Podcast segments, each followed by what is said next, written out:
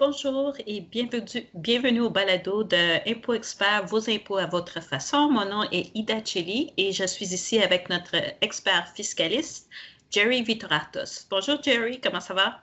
Bonjour Ida, j'espère que ça va bien. Moi, ça va? Oui, ça va. Alors, aujourd'hui, euh, notre discussion va être autour des nouveautés fiscales pour 2020. Oui, absolument. Donc, euh, comme à chaque année, le gouvernement va toujours donner des, petits bonbons euh, dans la déclaration de revenus euh, pour nous rendre heureux, pour essayer de, de, rendre nos déclarations le plus rentable possible. Donc, évidemment, ils ont fait des changements cette année, comme à chaque année. Il y a toujours des changements et on va discuter de ces changements. Lequel qu'on va commencer, Ida? Bon, cette année, il y a particulièrement pour les employés euh, qui étaient non admissibles dans le passé, les frais de bureau à domicile. Oui, ça, c'est le gros, là. Ça, c'est le gros changement de cette année. Euh, c'est particulier, c'est particulier, incluant nous deux, là, qu'on est nouvellement admissible aux frais de bureau à domicile. Donc, donc, le frais de bureau à domicile, c'est une déduction qui tombe dans la rubrique des dépenses d'emploi. C'est pas nouveau. OK, c'est pas un, concept fiscal qui est nouveau là. OK, ça fait des, ça fait des années euh, que cette déduction-là existait euh, dans la déclaration de revenus, mais le gouvernement a fait des changements cette année pour simplifier un peu. Ils ont fait un peu de changements administratifs et aussi ils ont rajouté une composante pour être capable de euh, réclamer de façon plus simplifiée les, les frais de bureau à domicile. Donc, le gouvernement, dorénavant, à partir de 2020, euh, le gouvernement nous offre deux choix. en termes de la façon de déduire les, frais de bureau à domicile. je parle de déduction et non pas de crédit. Les frais de bureau à domicile sont une déduction sur la déclaration de revenus. Donc, la première, c'est ce que le gouvernement appelle la méthode à taux fixe. Euh, donc, la méthode à taux fixe, c'est une méthode beaucoup plus simplifiée pour réclamer les frais de bureau à domicile, dont on réclame tout simplement un 2 par jour de déduction, par jour de travail, de déduction, du moment qu'on était obligé de travailler de chez nous pour plus de 50% du temps à cause de la COVID, évidemment, pour au moins quatre semaines consécutives. Du moment qu'on rejoint ce critère de base, bien, on a droit à cette nouvelle méthode que le gouvernement appelle la méthode à taux simplifié.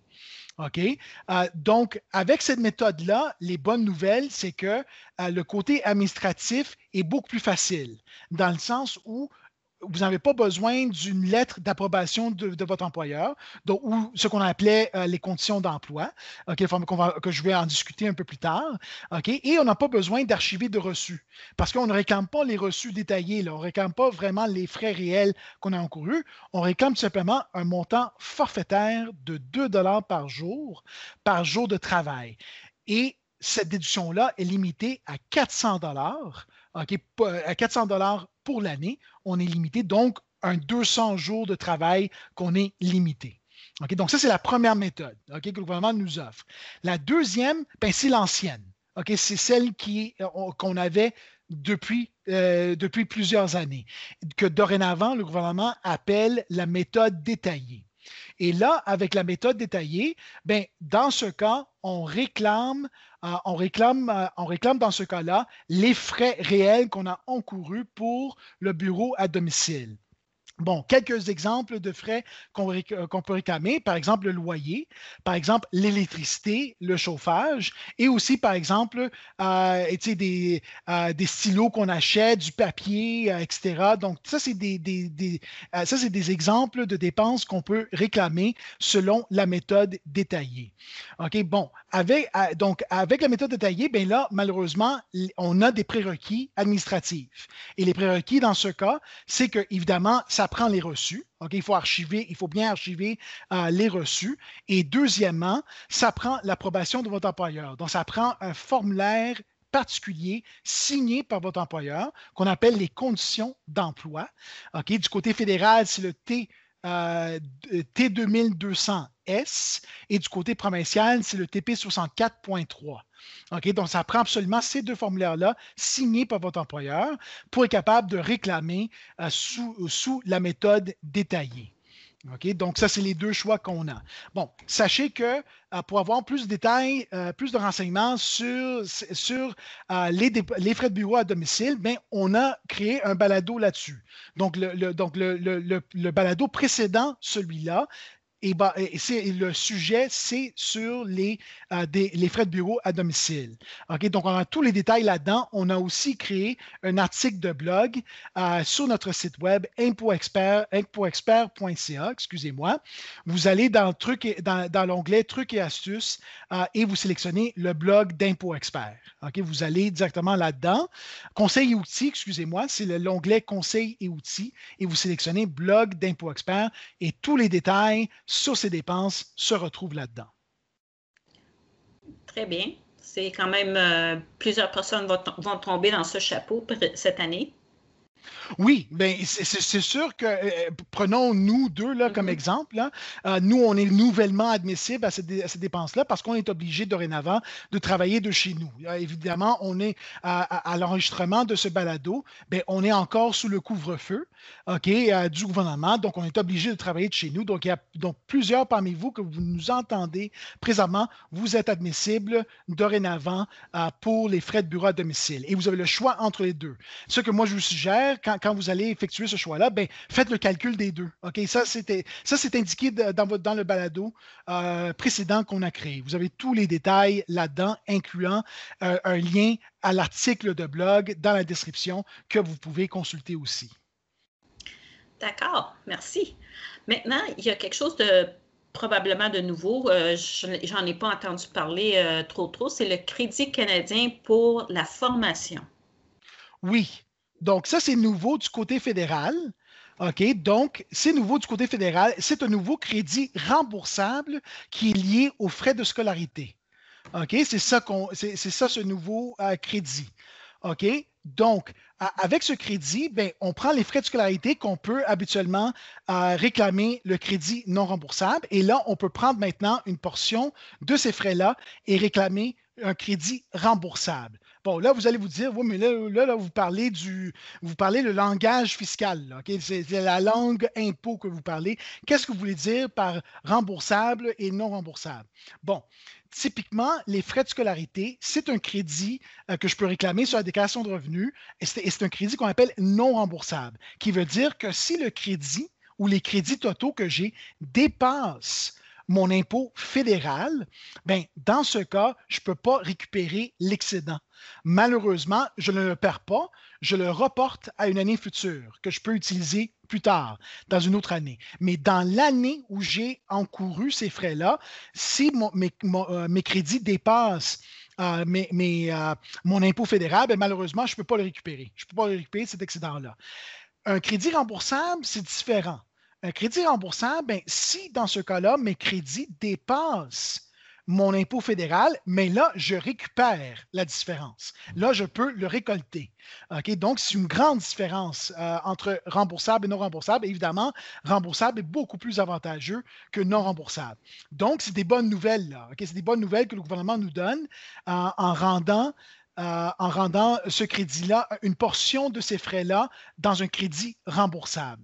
Bon, quels sont maintenant les critères? Parce que pour réclamer ce crédit-là, évidemment, il y, en a des critères. Heureusement, euh, du côté des dépenses d'emploi, le gouvernement a simplifié le tout. Malheureusement, du côté du crédit, euh, du, euh, du, crédit remboursable, du crédit canadien pour la formation, ben, ça devient assez compliqué, merci. Bon, premièrement, qu'est-ce que je réclame? Qu'est-ce que je réclame comme crédit? OK, bon. Ce que j'ai droit de réclamer, c'est le moindre entre deux montants la moitié de mes frais de scolarité durant l'année ou une limite que j'ai accumulée jusqu'à ce point-ci. Et la limite, on, a tous commencé à l'accumuler à partir de 2019. Donc, en 2019, puis vous allez le constater dans Impôt Expert, Impôt Expert a cumulé, si vous étiez admissible, le Impôt Expert a cumulé une limite de 250 pour vous pour l'année 2020. Parce que c'est basé toujours sur la limite que vous avez accumulée à ce point-ci, en d'autres mots, l'année précédente. OK? C'est ça qu'on veut dire. Donc, j'ai euh, cette limite. Évidemment, le crédit, le cumulatif du crédit a commencé en 2019. C'est 250 dollars par année cumulatif. Donc, évidemment, cette année, on a 250 dollars de cumulé. Donc, donc j'ai le droit entre la moitié des frais de scolarité ou 250 dollars, le moindre des deux. OK? Je prends le moindre des deux. Bon, pour cumuler maintenant cette limite, OK, bien, il y a plusieurs conditions, malheureusement. Il y a plusieurs conditions euh, qu'il faut rencontrer. Il faut tous les rencontrer. Donc, premièrement, il faut produire une déclaration de revenus. Ça prend une déclaration. Deuxièmement, il faut avoir au moins 25 ans et moins de 66 ans. Euh, il faut avoir résidé au Canada tout au long de l'année et il faut avoir ce que le gouvernement appelle un revenu gagné. D'au moins 10 000 durant l'année.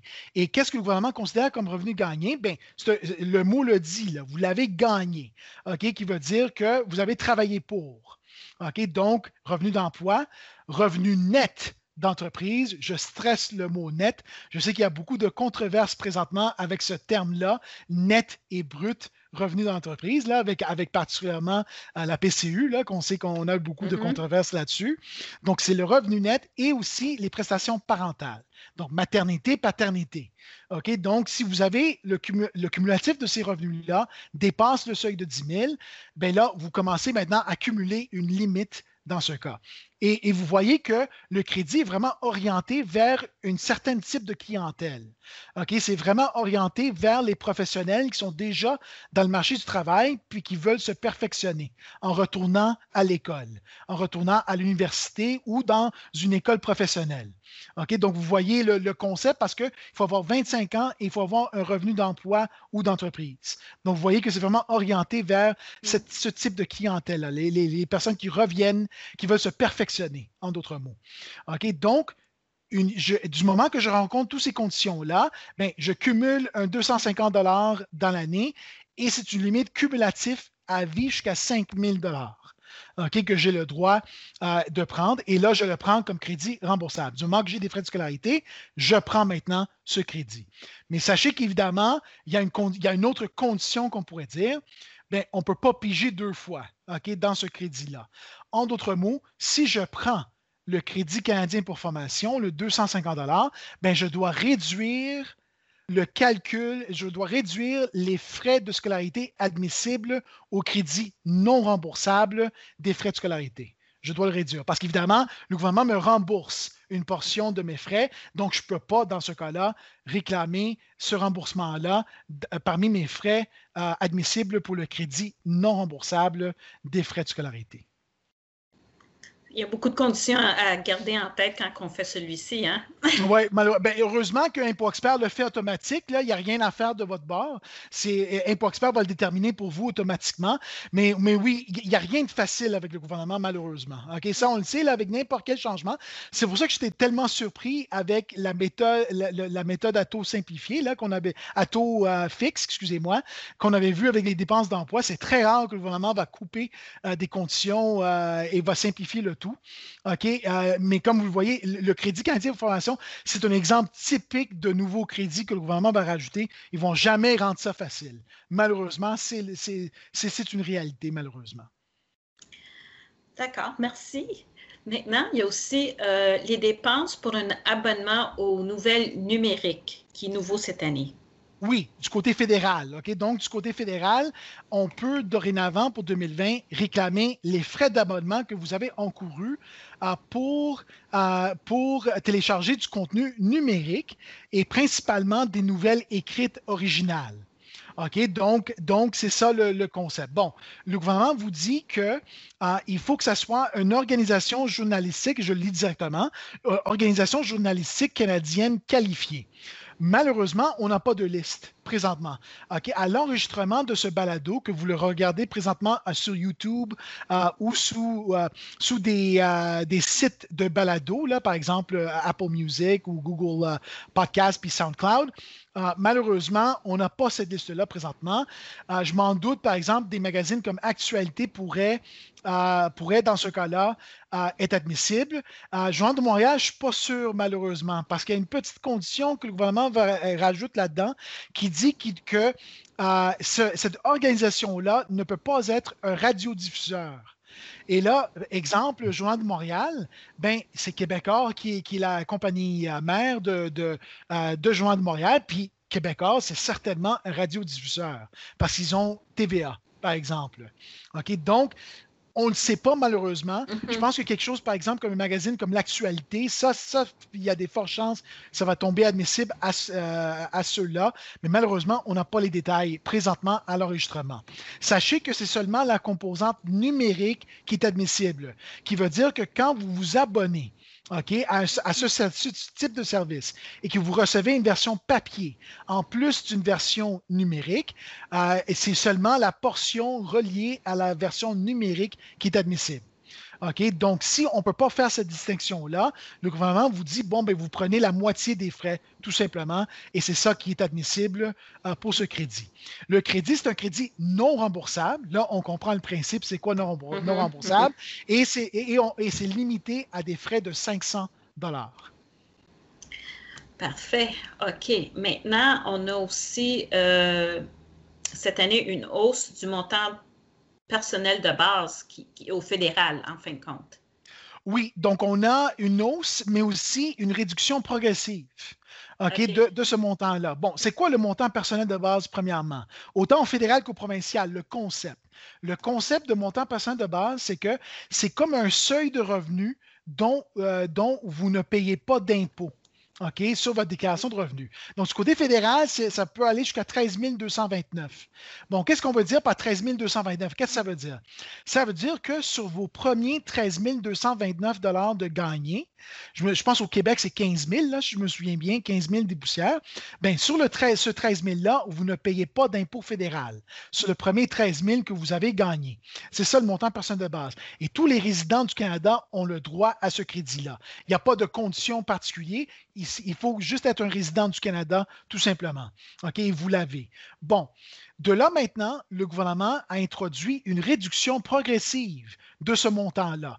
Donc, qu'est-ce qu'on veut dire par une réduction progressive? Ben, c'est que du moment que vous dépassez un certain seuil de revenus, donc l'exemple ici, c'est 150 000 et des poussières, ben, le 13 229, ça commence à se réduire jusqu'à un certain plancher qui se situe à 12 298 si vous dépassez le seuil de 214 000 et des poussières. Donc, quand vous dépassez ce seuil-là, ben là, le montant personnel de base que vous avez droit, c'est 12 298. Et si vous gagnez un revenu entre 150 000 et 214 000, ben votre montant personnel de base est, réduit progressivement entre 13 229 et 12 298. OK, donc c'est ça la, la nouveauté là, du montant personnel de base. OK. Euh, maintenant, euh, le Québec, le gouvernement du Québec a harmonisé euh, avec le fédéral les dépenses ou la déduction pour personnes travaillant à domicile. Oui, ils ont harmonisé, qui veut dire que euh, ils, ont introduit les mêmes règles. Donc, ils ont suivi le fédéral, euh, ils ont harmonisé avec eux, et là, vous avez les mêmes concepts qu'on avait expliqués auparavant. OK, donc, on a un, euh, montant fixe, qu'on peut réclamer, ou on peut réclamer la méthode détaillée qu'on appelle. Donc, on a le choix entre les deux. On a aussi ces formulaires simplifiés aussi. Là, vous avez encore les conditions d'emploi pour la méthode détaillée. Donc, tout est quasiment identique avec le fédéral. Encore une fois, pour les détails euh, de cette édition-là, ben, le balado précédent qu'on a enregistré, que vous, que vous visionnez ça dans YouTube ou que vous, vous nous écoutez avec les sites de, balado, là, vous avez tout simplement à chercher le balado précédent et vous allez avoir tous les détails là-dedans, autant du côté fédéral que du côté provincial. D'accord. Est-ce que au niveau euh, provincial, y a-t-il des changements pour le crédit d'impôt pour personnes aidantes? Oui, ben, le nom, c'est le changement, premièrement. Euh, auparavant, on appelait ça aidant naturel. Là, le gouvernement l'appelle personne aidante. Bon, ça se peut que moi, je voulais l'appeler aidant naturel. C'est plus facile pour moi de, me, de le retenir que d'utiliser personne aidante et personne aidée. Euh, moi, je le trouve plus confus. Là, moi, je vais utiliser aidant naturel et personne à charge. OK? Ça, ça, va, ça va OK. rendre ça plus facile pour vous expliquer les concepts. Donc, premièrement, le changement que le gouvernement pro- provincial a apporté, c'est de simplifier le calcul. Donc, auparavant, on, on- avait quatre composantes pour le crédit des dents naturelles. Bien, cette année, on en a deux seulement. C'est les mêmes types de personnes qu'on peut réclamer, c'est juste plus simplifier l'approche. Donc, le gouvernement, maintenant, on a deux types de personnes à charge qu'on réclame pour aidants naturels. OK? Vous avez premièrement les personnes majeures, 18 ans et plus, ayant une déficience grave et prolongée. Euh, donc, ils ont droit au montant pour invalidité qu'on appelle du côté de Revenu Québec. Donc, c'est reconnu par Revenu Québec que la personne, euh, euh, a une invalidité. Et finalement, vous avez les proches ou la personne à charge qui a 70 ans et plus avec aucune condition. OK? Donc, donc ça, c'est les deux types de personnes à charge qu'on a. Ça, c'est la méthode plus simplifiée du gouvernement dorénavant. Alors qu'auparavant, on avait quatre types qu'on réclamait. Là, c'est deux maintenant qu'on a. Mais c'est les mêmes types de personnes qu'on réclame. Bon, ça, c'est le premier changement. Deuxième changement, c'est dans la définition de personne à charge quand on réclame la première composante. Donc, la première composante, je l'avais mentionné, c'est une personne, euh, une, personne à 18 ans et plus, majeure, atteinte d'une déficience ou atteinte avec une invalidité. Bon, habituellement, ça prend un lien de parenté avec cette personne à charge-là, entre les dents naturelles et la personne à charge. Ça prend un lien. Ça, prend un lien familial. OK? Ça doit être le parent, ça doit être le conjoint, ça pourrait être la, la sœur, le, frère, etc. Bon, à partir de 2020, à partir de 2020, le gouvernement va élargir cette définition de personne à charge pour cette composante-là, pour inclure les personnes avec aucun lien de parenté, avec aucun lien familial avec les dents naturelles, mais si un professionnel de la santé certifie que les dents naturelles prend soin de façon quotidienne cette personne à charge avec un formulaire en particulier qui est le TP 1029.an.a, ben, dans ce cas-là, on peut réclamer maintenant cette personne comme personne à charge. Donc, l'exemple que je donne pour comprendre ce principe-là, c'est que je prends mon, voisin, par exemple. Bon, mon voisin est à côté de chez moi, mon voisin n'a pas de famille ici, euh, mon voisin a, une invalidité. OK? Donc, moi, je prends soin de mon, de, mon voisin à tous les jours, de façon quotidienne. OK? Donc, dans ce scénario-là, euh, ben, si je peux avoir le formulaire certifié par un professionnel de la santé que c'est moi qui prends soin de mon conjoint de façon quotidienne, j'ai le droit de prendre mon voisin comme personne à charge pour les fins du calcul du crédit pour euh, aidant naturel ou qu'est-ce que le gouvernement appelle dorénavant personne aidante. Donc, j'ai le droit de, prendre cette personne-là. Donc, c'est un, un, changement fondamental. Puis c'est des bonnes nouvelles parce qu'on connaît déjà des scénarios comme ça. On le voit toujours on le voit partout, à tous les jours, ces types de scénarios-là. Euh, et là, heureusement, cette année, euh, l'aidant naturel peut réclamer maintenant cette personne-là, comme, comme, comme aidant naturel. Hmm.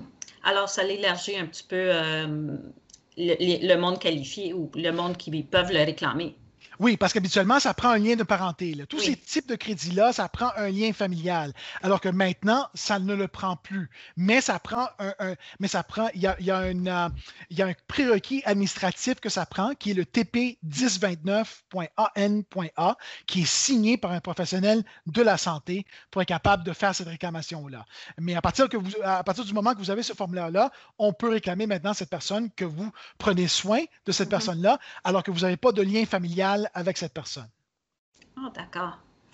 Maintenant, il y a un nouveau crédit aussi, c'est la transaction en monnaie virtuelle. Oui, donc ça, c'est un changement administratif. Ça, c'est le gouvernement là, qui, euh, qui cherche les personnes qui font qui, qui peut-être ne déclarent pas tous leurs revenus. OK, donc du côté provincial, du côté du Québec seulement, OK, il y a ce, nouveau changement administratif. Le gouvernement maintenant, euh, ils veulent savoir si vous, vous avez effectué des transactions en monnaie virtuelle. OK, bon, l'imposition de ces transactions-là, ça, ça ne change pas. Ils, étaient toujours imposables. Si vous échangez en Bitcoin, Ethereum, euh, Ripple euh, et peu importe les types de monnaies virtuelles, ben, vous êtes dans l'obligation de déclarer, si vous avez un gain, vous le déclarez comme gain en capital. Et si vous avez une perte, ben, vous avez le droit à une perte en capital aussi. Mais c'est une transaction en capital que vous avez. Ça, ça ne change pas. C'est depuis le début qu'il faut déclarer ces transactions-là. La différence, c'est que du côté du Québec, le Québec A, carrément créé euh, une nouvelle section sur le formulaire qui est l'annexe G, dont on déclare les gains en capital. Ils ont carrément créé une nouvelle section pour les transactions de monnaie virtuelle qu'il faut dorénavant saisir dans cette section-là particulièrement. Deuxièmement, le gouvernement du Québec a rajouté en plus une case à cocher sur la première page de la déclaration de revenus, qui est la case 24, dont vous déclarez au gouvernement si vous avez effectué une transaction et si vous avez acheté de la monnaie virtuelle. Donc, donc s'il y a seulement un achat euh, de, monnaie virtuelle, vous ne l'avez pas vendu. Vous êtes maintenant dans l'obligation de cocher cette case sur la première page de la déclaration provinciale, qui est la case 24. Euh, donc, c'est un changement administratif. Rien qui change, c'est imposable. Je sais que plusieurs parmi vous, ça se peut que vous euh, vous, dites, ouais, mais c'est pas, c'est, une monnaie virtuelle, il n'y a pas de transaction. Bien, vous faites de l'argent avec. Là. Si vous faites de mm-hmm. l'argent, c'est imposable aussi simple que ça. Que ce soit virtuel ou, euh, ou en espèces, ça n'a aucune incidence. C'est une transaction imposable. OK? Donc, et là, maintenant, le gouvernement a, rajouté des sections pour refléter ces transactions. Alors, il y a quand même quelques changements. Je pense que ça fait quand même le tour de, de tous les changements pour l'année 2020. Alors, euh, autre petit conseil que tu veux nous faire euh, partager avec nous? Bon, les conseils, c'est que euh, n'oubliez pas d'aller. Euh, bon, tous les changements qu'on vient juste de mentionner se retrouvent sur le blog d'Impôt Expert. Donc, dans la description de ce balado, que vous, que, vous le visionnez présentement sur YouTube ou que vous êtes sur un site euh, dédié au balado, là, par exemple Apple Music ou SoundCloud ou Stitcher ou Google Podcast, OK? dans la description, vous avez un lien direct à l'article qu'on a écrit sur ces changements-là avec tous les détails de qu'est-ce qu'on a mentionné aujourd'hui. Donc, vous allez avoir tous les détails là-dedans avec des liens directs au site du gouvernement qui, vont, qui vont vous aider à bien comprendre ces changements-là. OK? Donc, n'oubliez pas d'aller là et n'oubliez pas de consulter notre, euh, notre site web, particulièrement euh, le site de blog d'Impôt Expert. Euh, quand vous êtes sur impoexpert.ca, OK, vous avez conseils et trucs, je pense que je le dis bien. Je vais juste aller voir sur le site conseils et outils. Excusez-moi, j'oublie toujours le deuxième.